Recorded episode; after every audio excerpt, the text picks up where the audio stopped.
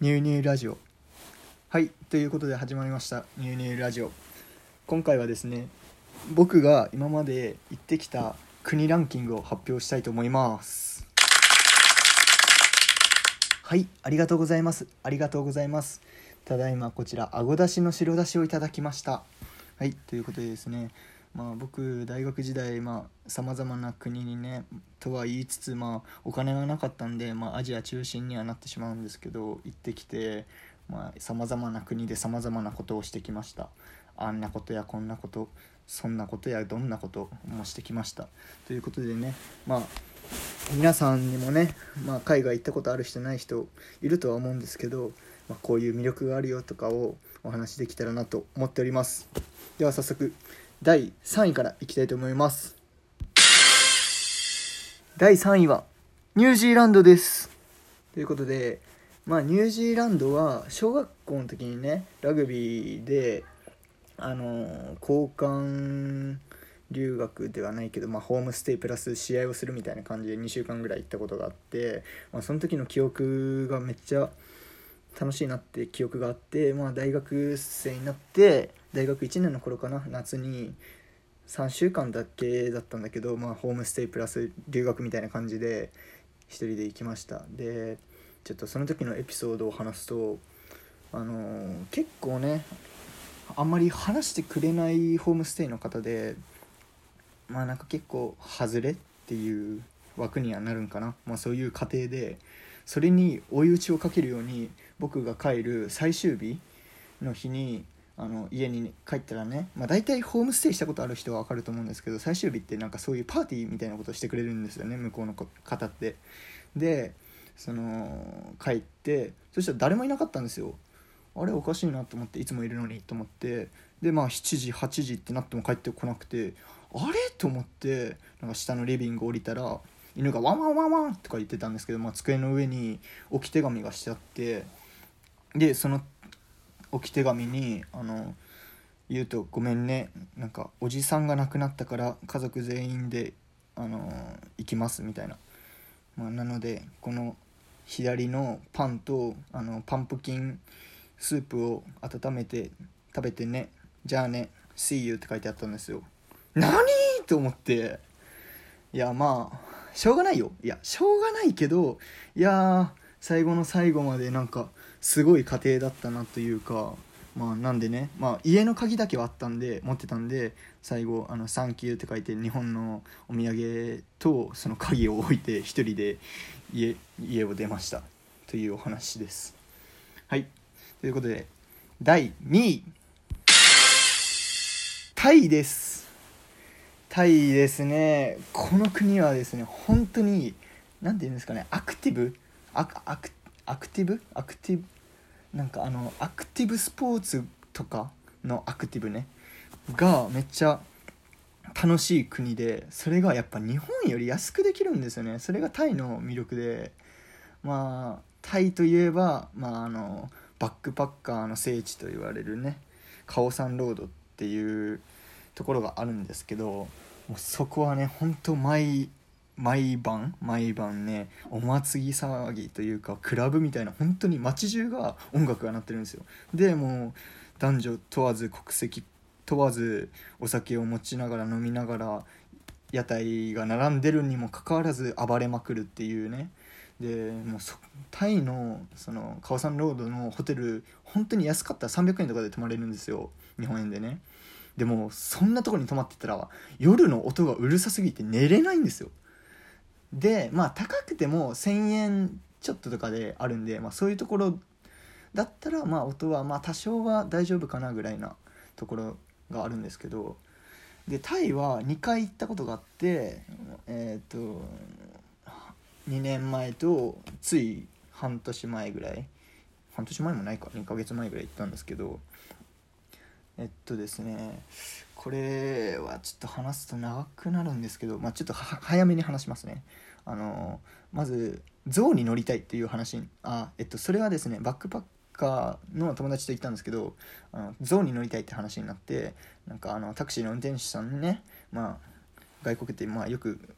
話しかけられるんですけどその人からあのつ「どこに行きたいんだ?」って言われて「まあ、ゾーンに乗りたい」って言ってそれでね「あじゃあここまであの日本円だったら100円ぐらいで行くあの送ってあげるよ」って言われて「えマジ?」みたいな「レアリー!」みたいなこと言ったんですよ。で結構40キロぐらいあったんですよ距離的に言えば。で日本だったら40キロを100円でタクシーに乗れるなんてありえないじゃないですか。でもいやそんなラッキーラッキー thank you thank you って言って乗った行ったんですよね。でそれで着いてその象に乗るプランの価格表みたいなのを見たらめちゃくちゃ高いんですよ。1万いくらだったんですよ。で日本円でも1万いくらって高いじゃないですか。でまたその現地ではそのま倍以上の価値なわけじゃないですか。でうわ俺たちやられたって思ったんですよ。どういうことかというとそのタクシーの運転手さんとあの象のそのね何、て言うかなテーマパークみたいな人たちがあの手を組んでるんですよ。だから安く送ってあげる代わりにあの象を象をね乗らせてあげるっていう。でもう40キロもかけてきてるから帰ろうにも帰れないんですよ。なんかねせっかく時間もかけて来たのに。だからまあ渋々。まあ象自体は面白かったんですけど。いやーうまいなと。でもタイは親日だけどあのー、何ですかね日本人慣れしてるというかあの観光客慣れしてるんですよ。だから結構せこいというかまあずる賢いまあね生きていく上でしょうがないことなんですけどまあうまい商売だなと思いつつまあ帰りも100円ぐらいで帰ってきました。でうんとタイはね他はねあのパラグライダー？パラグライダー？パラグライダーっけ？スノーパラグライダーみたいなやつ。分かります？あの船に引っ張ってもらいながらこのパラグライダーにふーってこう上に浮かぶっていうやつなんですけどそれもねその時にやったんですけど値段だったら日本円で3000円ぐらいだったんですよ。安くないですか？日本だったら多分1万は普通にかかりますよ。1万でかも収まるんかな？もっとかかりますよ。それが3000円ぐらいでしかも向こうの人って本当になんかそういう規則とかないからかもしれないけど本当になんかこうヒュンヒュンヒュンってなんかもう、うん、ジグザグジグザグ動くんですよ。もうだから僕もその浮いてるとはいえヒュンヒュンヒュンヒュンになるわけですよ。もう本当にで自分結構酔うタイプなんで船に乗ってるだけでも酔うのにそんなことされたからもう空中で吐きそうになってっていうお話ですね。はいということでついに第1位いきたいと思います。中国です。はいということで中国なんですけどあの、私ですねまあいろんな国行った中で一番期待せずに行ったのが中国だったんですよ。でも実際一番楽しかったのは中国です。で、まあ、何を楽しかったかというと、まあ、これは一人で行ったんですけどでね、まあ、これはちょっと恥ずかしい話なんですけどね、まあ、一人で上海のディズニーランドに行きました。でそれがねめっちゃ面白くてあの一人でディズニーって行ったことあります？多分ほとんどの人ないと思うんですけど海外だからこそできると思うんですよ。でプーさんと写真撮ってやろうと思ってあの並んでたんですよね。で「よっしゃうんハロープーさん」とか言って撮ってたらまさかの後ろに日本人4人のなんか女子高校生みたいな人がいてちょっと恥ずかしかったっていう話です。であの中国ってね本当に技術が進んでるなってめっちゃ思ったんですよ。で今や日本はあの PayPay とかね LINEPay とかキャッシュレスキャッシュレス決済がね、まあ、普通になってるけどもう中国では2年前が2年前にあのもうほぼ全員が使っているんですよ。でまずそのバスもねあのお金が使えないんですよ。もうちょっとびっくりして自分その現金しかなかったからみんなその P だからね。ちょっとびっくりしてでもうなんかバスの運転手さんに怒られたんですよ、なんてもう何言ってるか分かんないじゃないですか。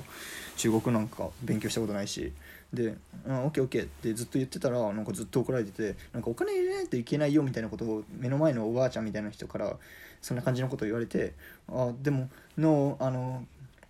現金のみ」みたいなことを言ったんですよ「ソーリーソーリー」って言って「あレアリー」みたいなことを言われて「じゃあ私が出してあげるよ」みたいな感じで解決したんですけど。